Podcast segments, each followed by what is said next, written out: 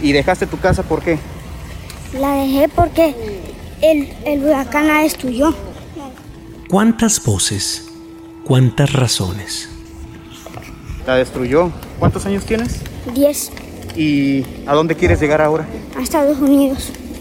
Da tres pasos en lugar de uno. Camina apurado.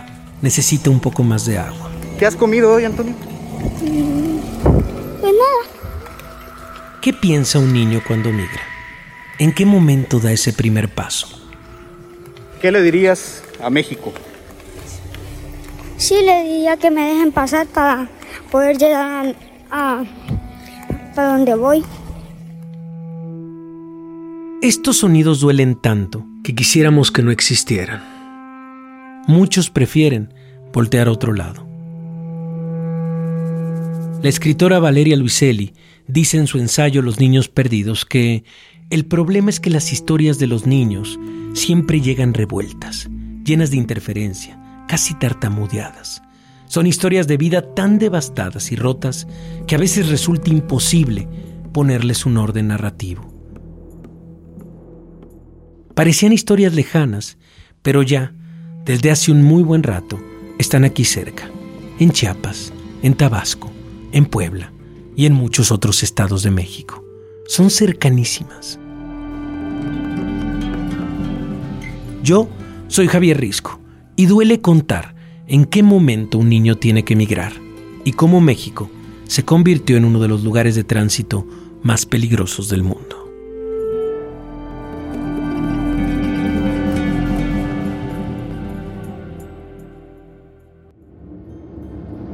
Gato Pardo presenta Siempre hay un punto de inflexión. Siempre hay una vuelta de tuerca. de una empresa que ¿En qué momento? ¿En qué hacer momento? grandes túneles para sacar el agua. en que sucedió el accidente. ¿En qué momento un niño inicia una migración solitaria y peligrosa? Este es un podcast de Gato Pardo.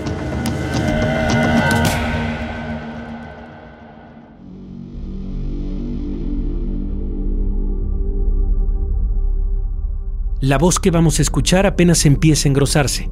Es un adolescente de 13 años. Estoy migrando porque en mi país nos amenazaban de muerte, nos pedían extorsión, nosotros teníamos miedo. Son los testimonios que se escuchan todos los días en la frontera sur del país. Y estamos aquí migrando con miedo, no sé qué vaya a pasar con nosotros y me pongo a pensar muchas cosas. Yo siendo chico pienso las cosas malas que nos podrían pasar. Hoy nos llega el ruido de las cacerías de migrantes, esos megaoperativos que antes veíamos en la frontera de Estados Unidos, pero que ahora golpean los sueños de todos y separan a muchos menores de sus padres en el límite sur de México. Solo que no ayuden a buscar a la niña, no perdió la niña de 8 años. Empezaron a golpear todos ellos y me golpearon todas. ¿Me golpearon? Sí. Cuando él la quiso agarrar a él lo detuvieron y lo golpearon todas.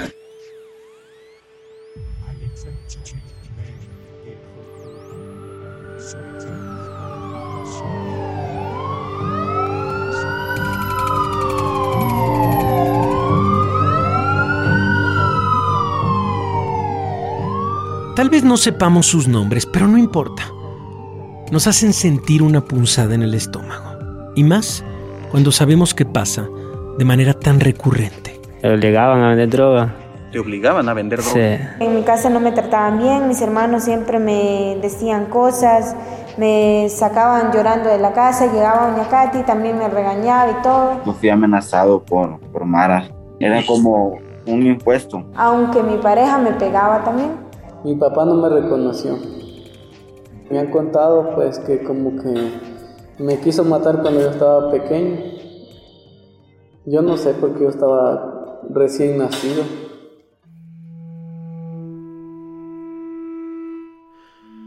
Uf, cuántos dolores se aglutinan para abandonar la tierra y no voltear atrás. En el primer semestre de 2021, 14.634 menores fueron presentados ante la Autoridad Migratoria de México. La cifra se vuelve más cruda. Más de 8.000 ni siquiera habían cumplido 11 años. Es decir, niños en edad de preescolar o primaria llegaron a esas oficinas en completa soledad.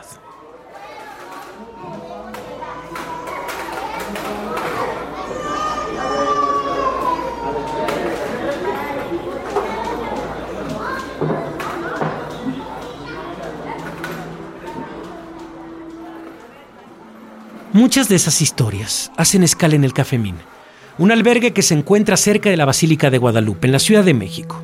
Aquí se concentran muchos de esos sueños.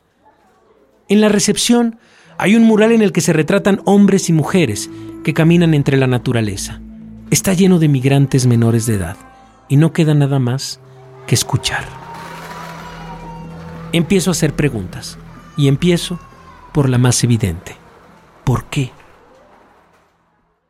Pues siempre me hacen esa pregunta, pero yo les digo que no sé porque, o sea, yo quiero olvidar mi pasado, o sea, cómo llegué porque a veces me duele demasiado, entonces, entonces luego me dicen, ya olvidé el pasado, pues sigue un gran presente y vamos a ver cómo terminas en tu futuro.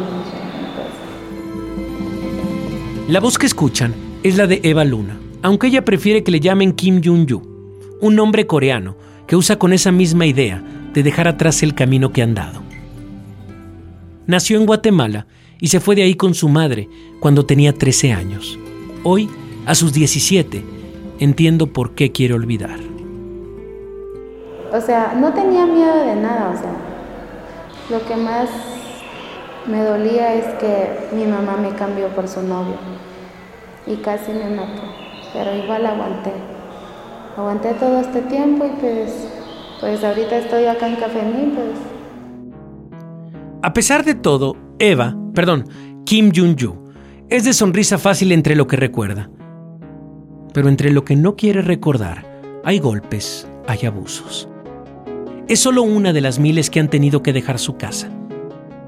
Pero, ¿en qué momento tantos niños deciden dejar su país para encontrar, entre comillas, un mundo mejor? Rosalba Rivera es coordinadora de infancia migrante del Instituto para Mujeres en Migración y ve 2014 como un año de quiebre. Particularmente, si se trata de niños, yo creo que podemos centrarnos en 2014, porque bueno, la anterior fue en los 80, cuando justo era la, la época de las guerras civiles en los países centroamericanos, en donde mucha gente, sobre todo de Guatemala, el Salvador y Nicaragua comenzaron a venir a México y ahí fue una primera oleada donde se establecieron incluso campamentos acá en Chiapas. Pero yo diría que 2014 es una también una marca en el tiempo muy importante porque fue cuando Estados Unidos facilitó, abrió algunos programas en donde facilitaba que las familias se reunificaran cuando los niños viajaban solos y los papás ya estaban en Estados Unidos. Eh, pudo abrir algunos programas para facilitar esa reunificación familiar. Y ese camino las expulsa hacia México, una enorme trampa llena de peligros. Se está dando el caso de que eh, se quedan los niños solos, abandonados, porque nada más los utilizan los traficantes de migrantes, los coyotes polleros. Eusebio se dedica a cruzar gente por las fronteras. En pocas palabras, es un coyote. Su experiencia lo ha llevado a conocer los riesgos de cruzar a los migrantes. Uno de ellos, sin duda, el crimen organizado. Claro, claro, claro, pues cuestión de suerte, pues así cuando se van a la mano de Dios. Ah, pero, como te digo, este, siempre y cuando yo les di un consejo de que si tú más que nunca sabes cómo son los zetas, que trabajan bien diferente esos cabrones, pues que si no, si no te mochas con algo y mirando las cosas, que cuando uno va de coyote y lleva a la gente, hasta lo pelan a uno a ver y preguntar si uno es guía por si no se quiere mochar uno, pues. Pero como uno tiene que darles algo ahí, pues, para que lo dejen pasar a uno. Bruno Miranda, investigador de la UNAM, ve otro punto de inflexión. Pero el control migratorio y la militarización de la cuestión migratoria en México, propiamente dicha, es algo que surge a partir de los llamados acuerdos de junio de 2019. Pero ¿cuándo se convirtió México en ese tan famoso primer muro? En este primer filtro para evitar el paso de los migrantes rumbo a Estados Unidos? Escuchemos a Nuti Cárdenas, investigadora del CIDE. Donald Trump amenaza al gobierno de Andrés Manuel López Obrador con la imposición de aranceles a los productos mexicanos que llegan a Estados Unidos si no coopera en materia nuevamente de seguridad y contención en frontera sur. Ah, ya empieza a cuadrar. Lo que me cuenta justamente explica la presión, el efecto sándwich que sufre México. Cierra el círculo Tonatiu Guillén, quien en 2019 renunció como comisionado del Instituto Nacional de Migración. Dijo que las causas fueron las reformas a la ley. La Guardia Nacional tiene atribuciones de control, en coordinación con el instituto, pero tiene atribuciones. Y el instituto, por su lado, pues también se transforma y, y progresivamente se militarizó con la inclusión de muchos militares en, o ex militares en la estructura del instituto, es un asunto que hay que medir, pero es muy notable, y con la coordinación operativa con Sedena. Y eso ha hecho crecer la tensión justamente en los bordes y ha hecho virales las imágenes de brutalidad en la frontera. Cadereyta, Nuevo León, el 31 de agosto de este año. Y el Instituto Nacional de Migración, en coordinación con elementos de la Agencia Estatal de Investigación, Policía Municipal, Fuerza Civil y Guardia Nacional, rescataron a 327 personas migrantes, entre ellos 120 menores de edad, que permanecían hacinados y en condiciones insalubres al interior de una casa de seguridad en el municipio de Cadereyta, Nuevo León. Y eso ha hecho crecer la tensión y ha viralizado la brutalidad en la frontera. Una de las últimas imágenes fue atroz. El 9 de diciembre de 2021, el terrible accidente migrante que dejó 57 muertos y 105 heridos como consecuencia de la volcadura de un tráiler donde viajaban hacinados.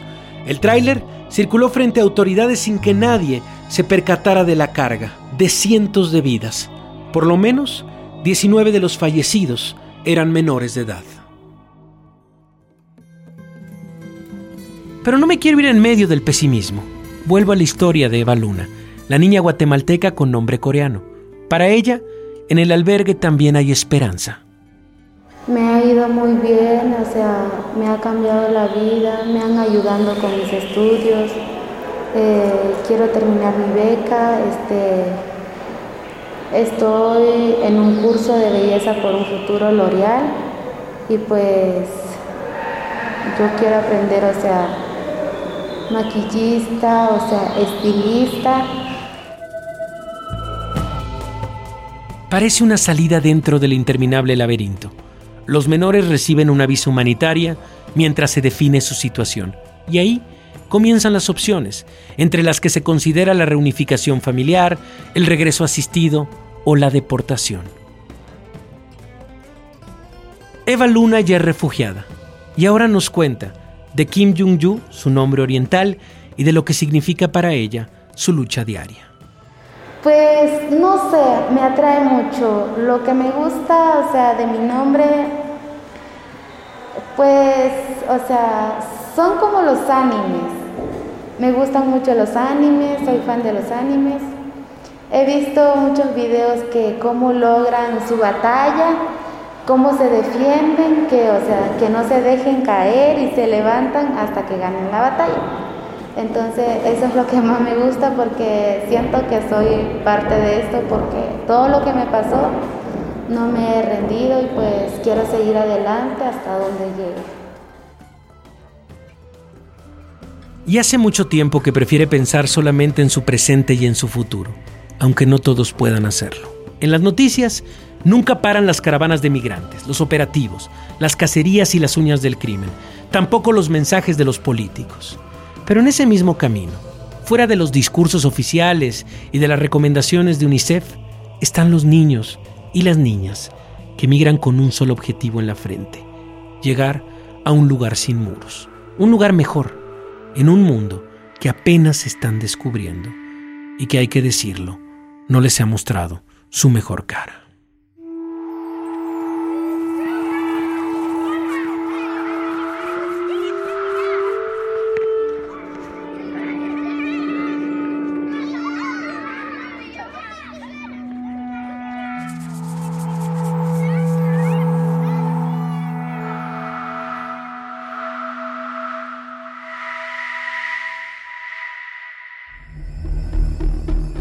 Este es un podcast de Gato Pardo.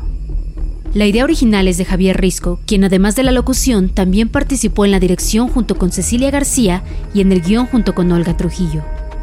La investigación corrió a cargo de Agustín Salgado y Eduardo Cheche Torres. Coordinación editorial de Cecilia García Muñoz. Grabación, edición y postproducción Gloria Hernández. Producción ejecutiva de Gato Pardo.